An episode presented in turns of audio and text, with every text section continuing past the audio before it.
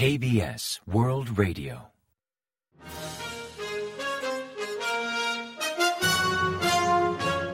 Informativo de KBS World Radio. Bienvenidos un día más al informativo de KBS World Radio. Les habla Javier Castañeda y tras el saludo les avanzamos los principales titulares del día 5 de diciembre. Jun busca situar a Corea entre los grandes exportadores de servicios del mundo. El aumento de precios se ralentiza, pero los productos agrícolas se disparan. El PIB gana un 0,6% y la renta nacional bruta un 1,6% entre julio y septiembre. Defensa reitera que Corea solo envía ayuda humanitaria a Ucrania.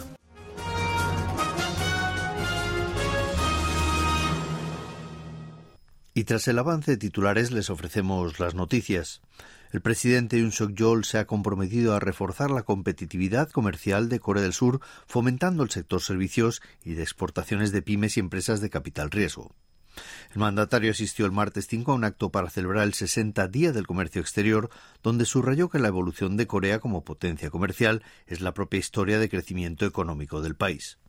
Afirmó que la emergencia de Corea del Sur como potencia exportadora deriva del sudor y la pasión de todos los empresarios, comerciantes y trabajadores del sector.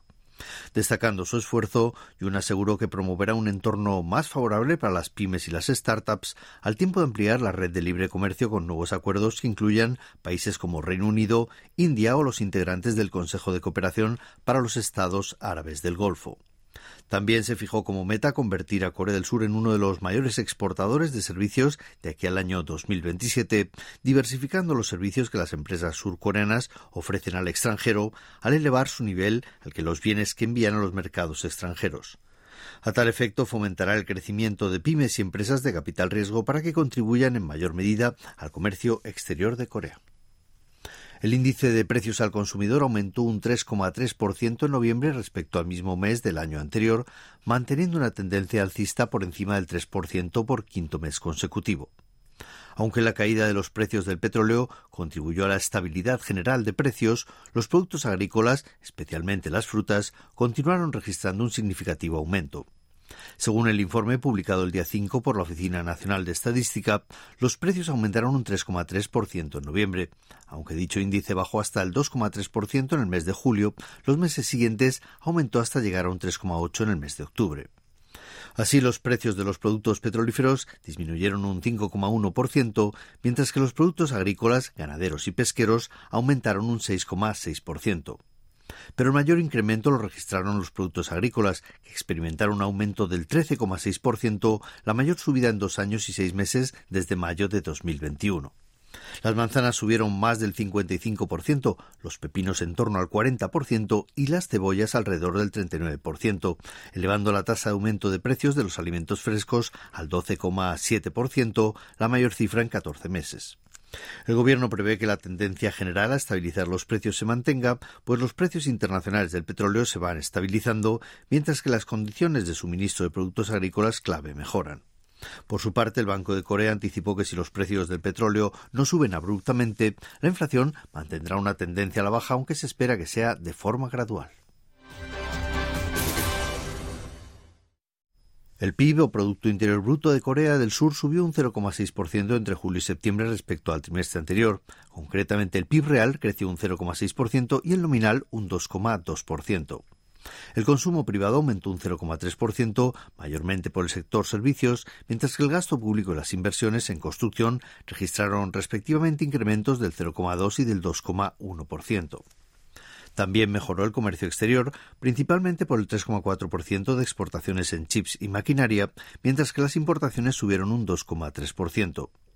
En cambio, las inversiones en equipos y maquinaria remitieron un 2,2%.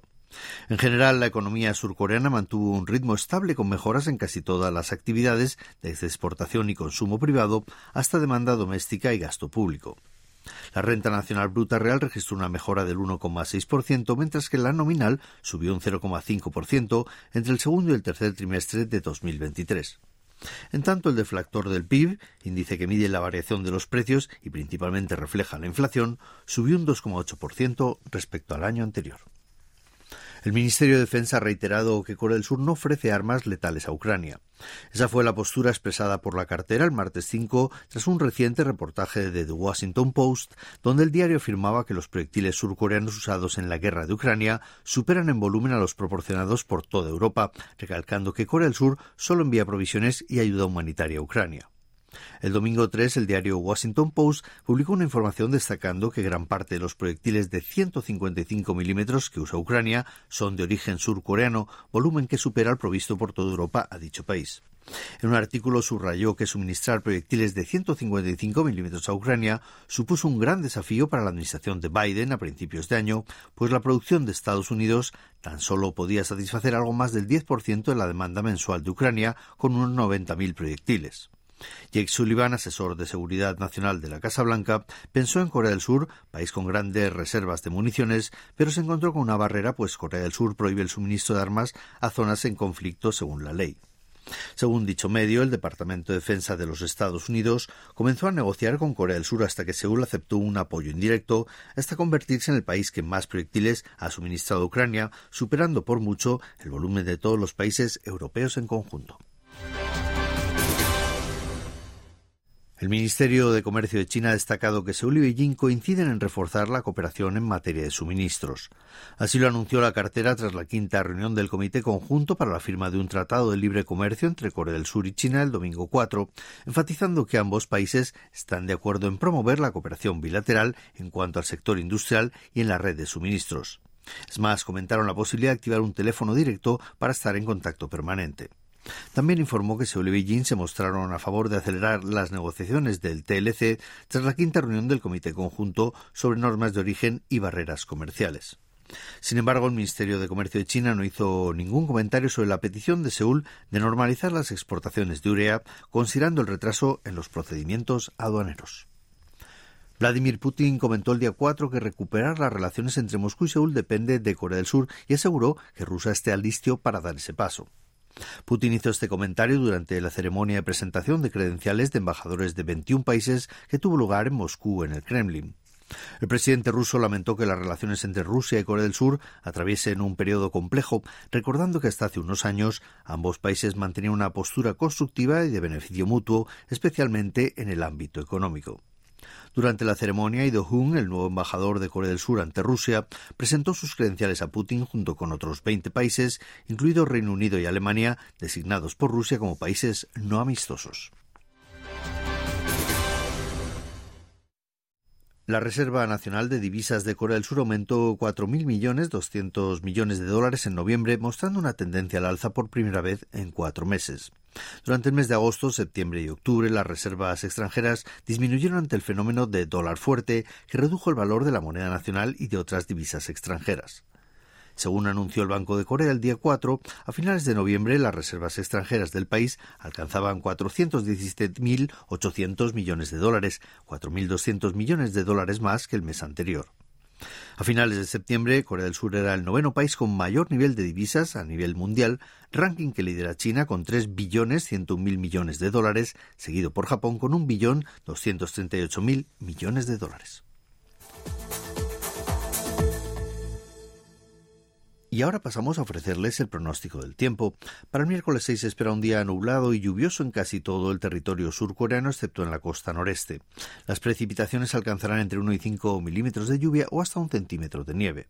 La temperatura marcará niveles superiores a los de esta época del año, con entre menos 3 y 7 grados de mínima en la mañana y entre 7 y 16 grados de máxima por la tarde, registrando una distancia térmica de más de 10 unidades entre el día y la noche.